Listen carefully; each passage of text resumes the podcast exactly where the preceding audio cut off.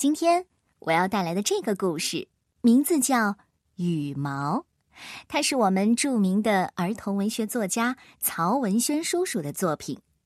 绘画的作者是罗杰·米罗，由中国少年儿童出版社出版。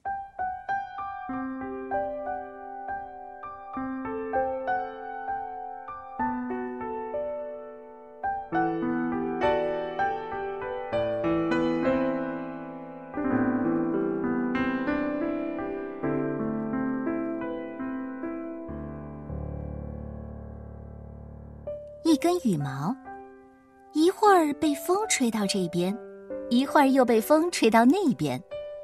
没有风的时候啊，一连许多天，它就孤单的待在杂草丛中，或是待在一堆落叶里。这一天呢，一个男孩和一个女孩路过，把羽毛捡了起来，互相传着看了看，又把它扔回地上走了。不一会儿呢。羽毛就听见女孩问男孩：“嗨，你说，这根羽毛是哪只鸟身上的呢？”“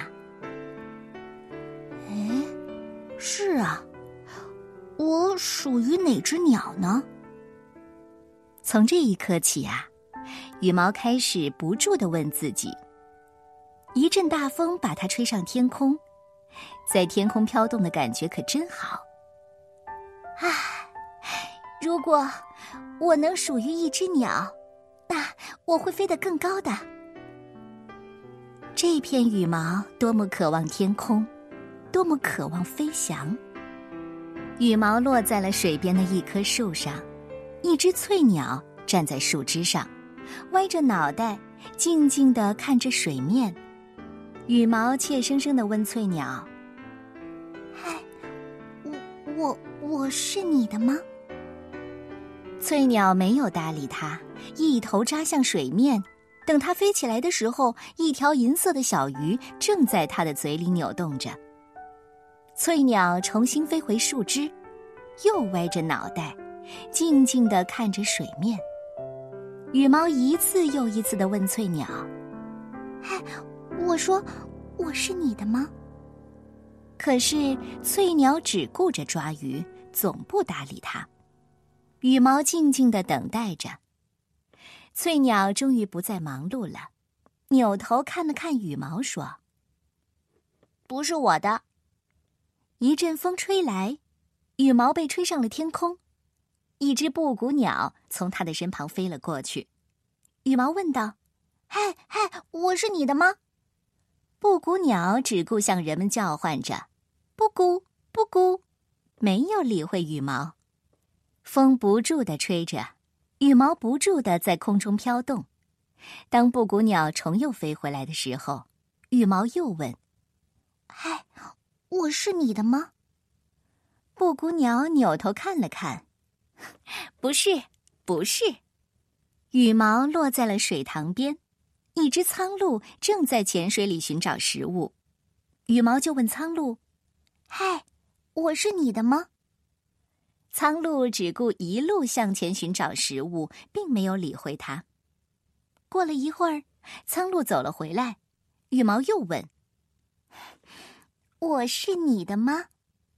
苍鹭看了看羽毛，“呃，不是我的。”一阵风吹来，羽毛又被吹上了天空，一群大雁飞了过来。羽毛问领头的那只大雁。对，我说我是你的吗？那只大雁只顾领着这群大雁往前飞，并没有搭理羽毛。大雁飞过的时候，形成了一股气流，羽毛在气流中翻滚着，但它依然不住的问：“啊，我是你的吗？我是你的吗？”飞在最后的那只大雁说：“孩子，你不是我们大雁的羽毛。”哦。我知道了，羽毛轻声说。但他终于能够稳稳的在天空飘动时，大雁的队伍已经远去了。羽毛落在了一片草地上，那时候有一只蓝孔雀正在开屏。许多人在观看，实在太漂亮了。好一会儿，孔雀才把彩屏慢慢的收起。人们散去了。羽毛问孔雀：“我是你的吗？”孔雀看了看羽毛，说：“你好意思问我是你的吗？你不仔细看看，我的羽毛可是这个世界上最美丽的羽毛。”羽毛藏在草丛里，不再吭声了。后来，羽毛问过喜鹊：“我是你的吗？”问过天鹅：“我是你的吗？”问过野鸭：“我是你的吗？”问过禽鸟和百灵：“嗨，我是你的吗？”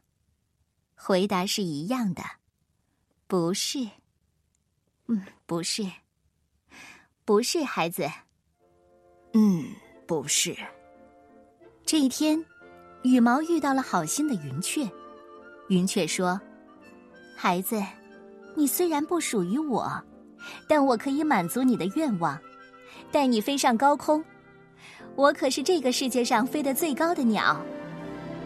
云雀用嘴衔着羽毛，向云的上空一个劲儿的飞去，穿越了茫茫的云海。云雀把羽毛带到了云层的上方。云雀放下羽毛，然后和羽毛一起在天空飘动。羽毛落在了一座山上，岩石上立着一只威猛的鹰。羽毛毫无理由的觉得它是属于这只鹰的。想到这一点，不知是因为激动，还是因为有微风吹来，它有点颤抖。羽毛小声的问：“我是你的吗？”什么？鹰歪了一下脑袋。“我是你的吗？”羽毛声音大大的问。鹰没有回答羽毛。它矮下身子，慢慢的展开巨大的翅膀，因为一只云雀正向这边飞来。羽毛对鹰说：“嗨，我认识这只云雀。”可是羽毛的话还没有说完，只见鹰嗖的飞到了岩石，然后像一支黑色的箭向云雀射去。羽毛听到了空中的一声尖叫，他甚至看到。有一滴鲜红的血珠，亮晶晶的从空中滴落下来。羽毛在心里不住的呼唤：“ 风啊，你赶紧来，赶紧把我吹走吧！我要离开这里。”风来了，羽毛飞起，在峡谷中旋转，向山下的田野飘去。天下起雨来。雨珠从羽毛上滑落，仿佛泪珠。我一辈子也不想再见到这只鹰了。羽毛落在了田野上，它躺在草丛里，什么也不想。一躺就是好几天。灿烂的阳光下，一只母鸡带着一群小鸡正在觅食。一家子欢欢喜喜，自由自在。羽毛想：其实，不飞到天空，就在大地上走着，也很好啊。他多么想问母鸡：“我是你的吗？”但他已经没有勇气了。温暖的阳光下，母鸡展开了双翅。哦。好像，它缺了一根羽毛呢。